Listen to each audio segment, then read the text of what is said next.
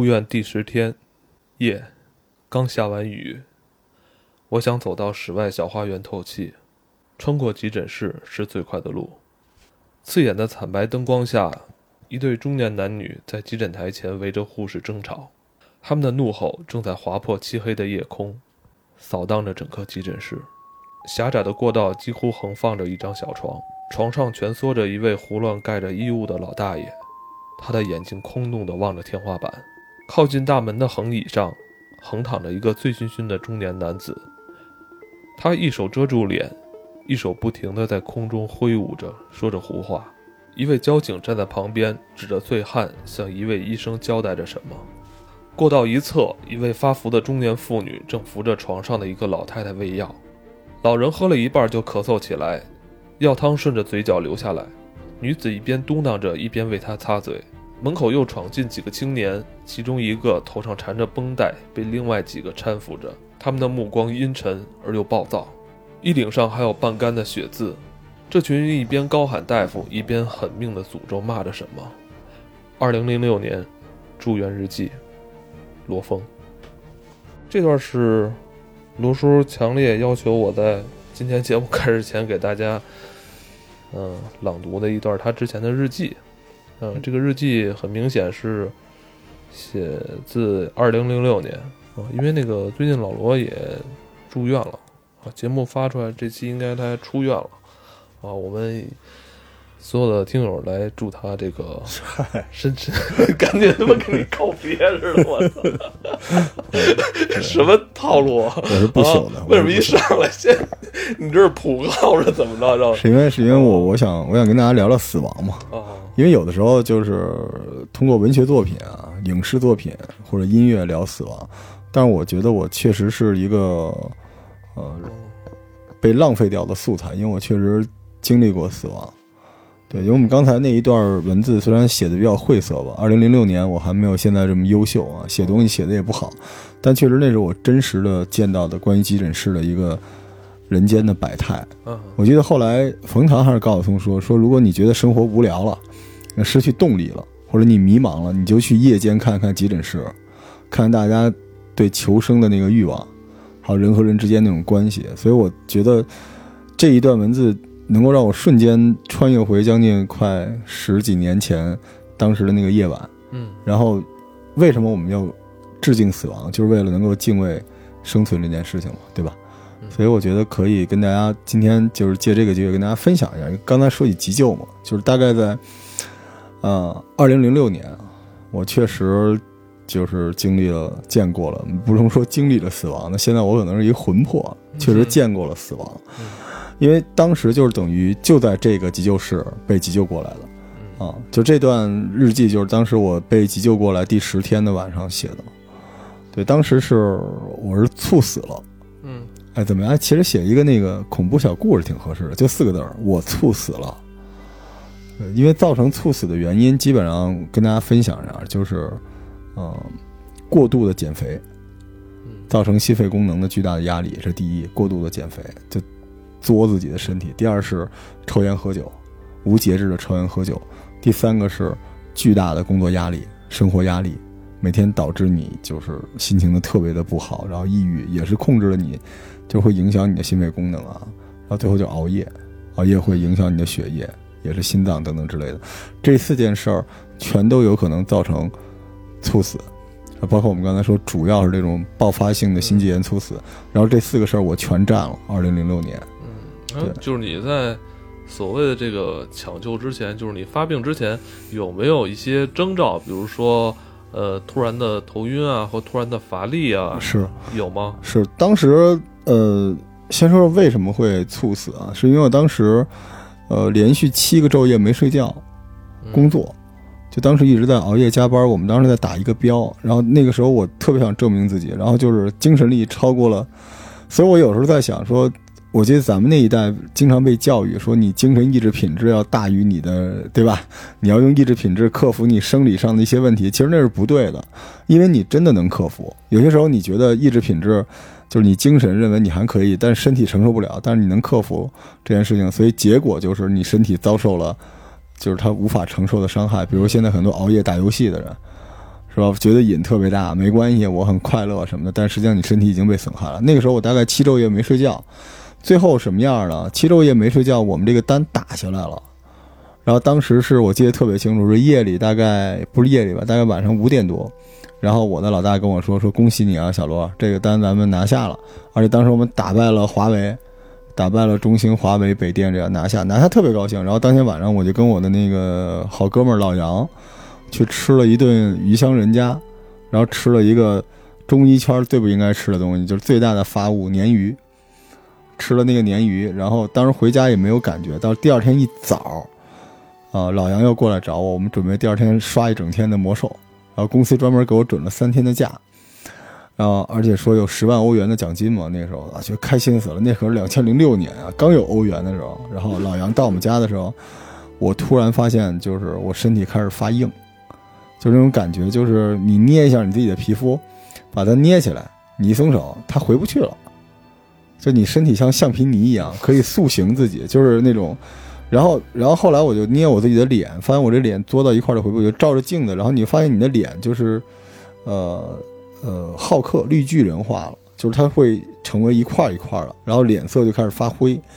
然后这个时候紧接着就是你开始舌头就打直。就是你，你知道那个，你能把舌头横着拧过来，然后那舌头回不去，就你整个人变成一个橡皮泥人了，然后说话也逐渐我我。我记得我当时印象最深的，我就跟老杨说：“给我爸打电话，快。”然后当时老杨已经到我们家了，然后那个时候就是，对，就真的挺危险的，就整个人逐渐就失去意识了，就是身体发僵，这就是就是僵死了嘛。然后那个时候。就濒临死亡，后来老杨就把我从楼上给拖下去了。但是他说不是背的我，因为背不动我。我们家在八楼，你说那时候还没电梯，因为当时我们家是部队的楼，九点才有电梯。当时老杨来的是八点，你说他怎么给我弄下去的？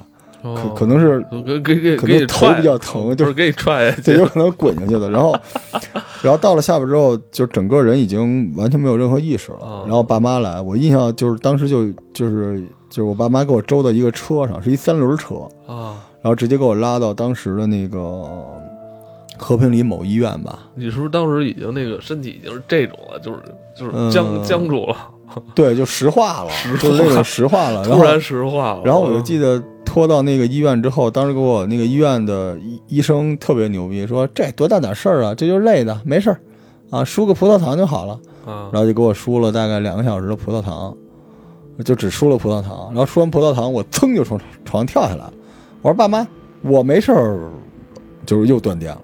就是老杨说我从床上跳下来特精神，然后走了两步之后，我那个眼睛就眼珠子就没了，就整个人就轰然倒地，又倒地上了。然后后来那医院说：“哟，再输点吧，啊，这可能是葡萄糖输的不够。”然后给我爸气的，赶紧就拉着我又去了。第二个医院就是当时已经是上午，大概因为输了葡萄糖耽误了点时间嘛，已经差不多上午十点半左右，到了煤炭某医院，然后这个医院就是特别好，就是拒绝我进入，啊，就是说我们这儿治不了，说这人这个这症状心脏病，这应该是这个，呃，就是爆发性心脏病，我们不我们怕死人嘛，对吧？就不让我进。那是我第一次，因为当时我意识还挺清醒的，就是我真的就是我，我印象特别深，我坐在一个特别破的那种，就是就是那个保洁用的那种小三轮车那筐上攒在那个地方，然后医院的大门不向我张开，就是不让我进，所以我特别恨那个医院。然后紧接着，当时差不多在十一点左右，啊，我被送到了我现在住的这个，就是就是中日某医院。然后我印象特别深，我当时在这个医院，就是我当时这个车往里推的时候，嗯，我迎面来了一帮医生，然后有一个台湾腔的医生，这医生姓翟，嗯，然后我就耳朵里几乎已经就是没有这个没有这个，呃，怎么说呢，就是明确的信息的时候，我就听见几个简单的声音，就说啊，这怎么了？这个人这怎么回事？他说他现在要急诊要登记，说登什么记呀？啊，人命要不要？赶紧进手术室。可能也是福建医生。对，后来 对，对，对，对，对，就是，然后就进了手术室，直接就推到了急诊的手术室。我特别，我特别感谢那个翟医生，对，因为因为那个就是，而且当时他手里掌握的一些技术。就如果不是他，可能因为他当时正好跟中中日这个医院有一个，嗯，有一个关于心脏的一个技术的合作，实验性的合作。如果不是他，可能我就没命了。然后当时我记得特别清楚，就推到手术台上，然后用那个起搏器电我。你知道那个感觉是吗？你还上过起搏器呢？你知道当时我的就是你的那个状态，就是一会儿清醒，一会儿迷糊。然后我就听我爸在那嚷嚷，我爸说我是什么中华人民共和国外交官啊，我是什么什么什么级干部，我要求你治好我的孩子。我记得特别清楚，我爸。失控了。对，指着一个护士说：“你说，我当时就想跟我爸说，你你指着那个医生，别指护士。”然后我我动不了，然后那个我我就我妈就一直抓住我的脚，因为老人有一个说法，就是人命是从脚走的。我妈就一直抓着我的脚腕在那晃，说那个说别走别走别走。然后我当时就是知道顶上打下来的是强光，但是我眼睛一点也不刺眼。可是我非常就是。我非常明确的知道一个，就是一个，呃，咱们叫都市传说吧，就是那一瞬间，我是看到了我自己的。对，很多人都都觉得那是胡扯，真的是，就是那一瞬间，我能够，我我脑海中有一个清晰的样子，就是我躺在那个病床上，周围是设备，然后医生穿着绿色的衣服，手术急救服的医生走来走去，然后我妈跪在我的床边，然后我爸在那儿骂人，就有那一瞬间。而且用那个起搏器就是弄我，但是当时那个起搏器感觉吗？起搏器，嗯，过山车，你知道我后来再也不玩过山车了。嗯，还有急流勇进，最后那一下，你觉得你胸口被被什么东西从后边揪到你前胸顶住了？起搏器就是那种感觉乘以一百，轰的一下子。哦，但是我当时的状况是这样的，就是起搏器没用了。哦，就是我心脏已经停跳了，就脉搏已经停了，心脏也停了。然后，呃，就是我我我最神奇的是我有意识，哦，就是那可能是灵魂了吧？我操，真的是，就是啊，对，当时应该没没有脑死亡，没有我能听见。然后我妈妈就是就是使劲的抠我的脚，然后我爸都有哭腔。最后那点儿就是怎么说呢？是能量还是什么都。脑脑子还在在运转呢。你知道？哎，您说这个就是就是我一直想，就是我小时候想，就如果真人到了那个时刻，他会脑海中过电影，对吧？什么什么都没有，我跟你说，脑海中一片漆黑，一片漆黑。然后我我之前在直播里边跟小伙伴聊过，就是咱们家那煤气炉、天然气炉子那火苗熄灭的时候。一个一个的熄灭了，因为说实话，这种急性心脏病，这应该是各种死亡中比较舒服的一种。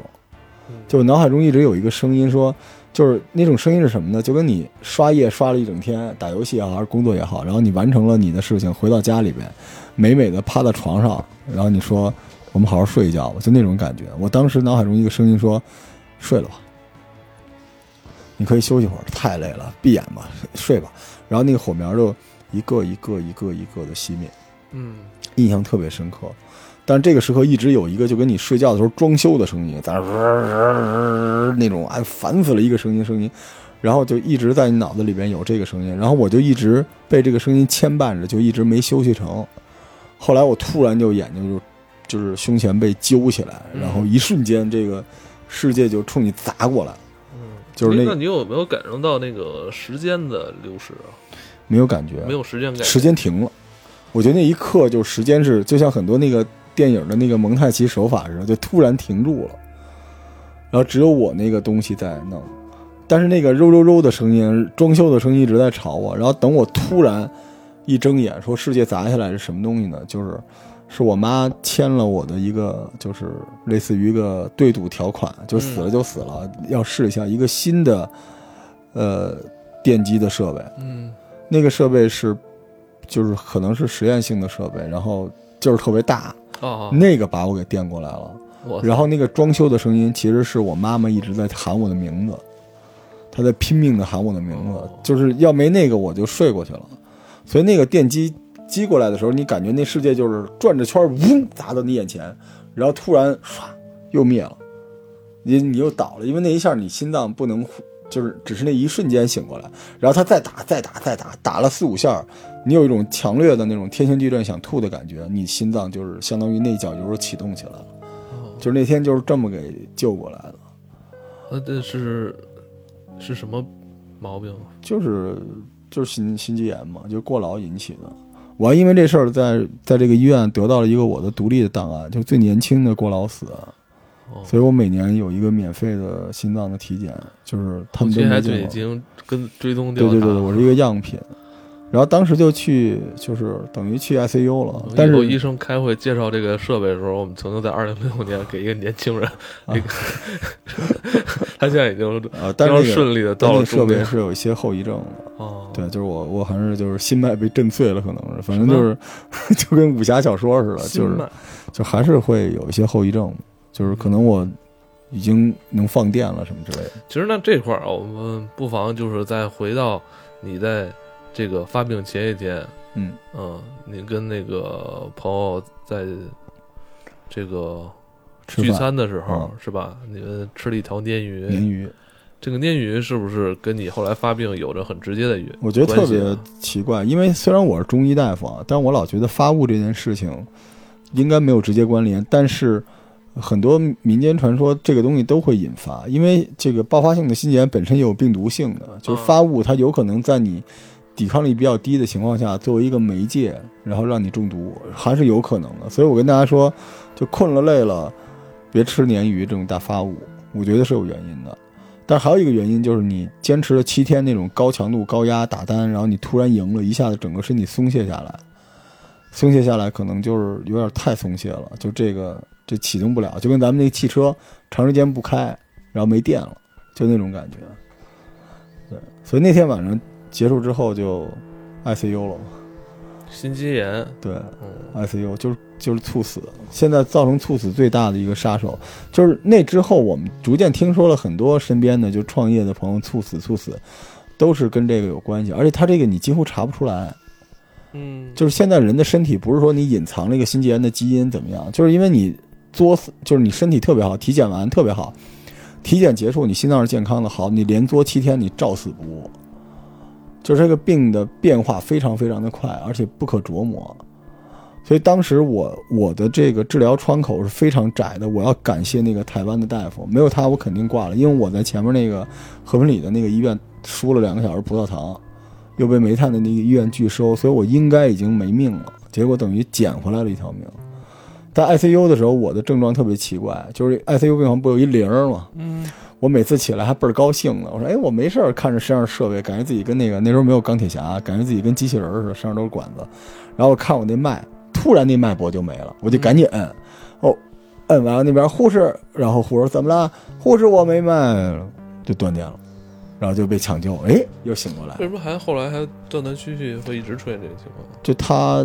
他还是没好，就是没有出这个危险期嘛。是心脏的问题是吧？心脏的问题，就是心脏出了问题太麻烦，就打火不稳定，有的时候这个给脚油起。所以你还是别那个长跑，长跑对心脏负担大。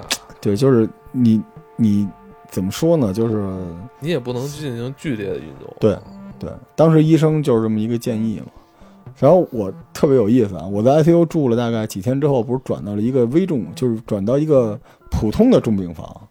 然后转过去之后，因为我周围都是那个六七十岁的大爷，我可能跟这个年龄段的大爷特别有缘分。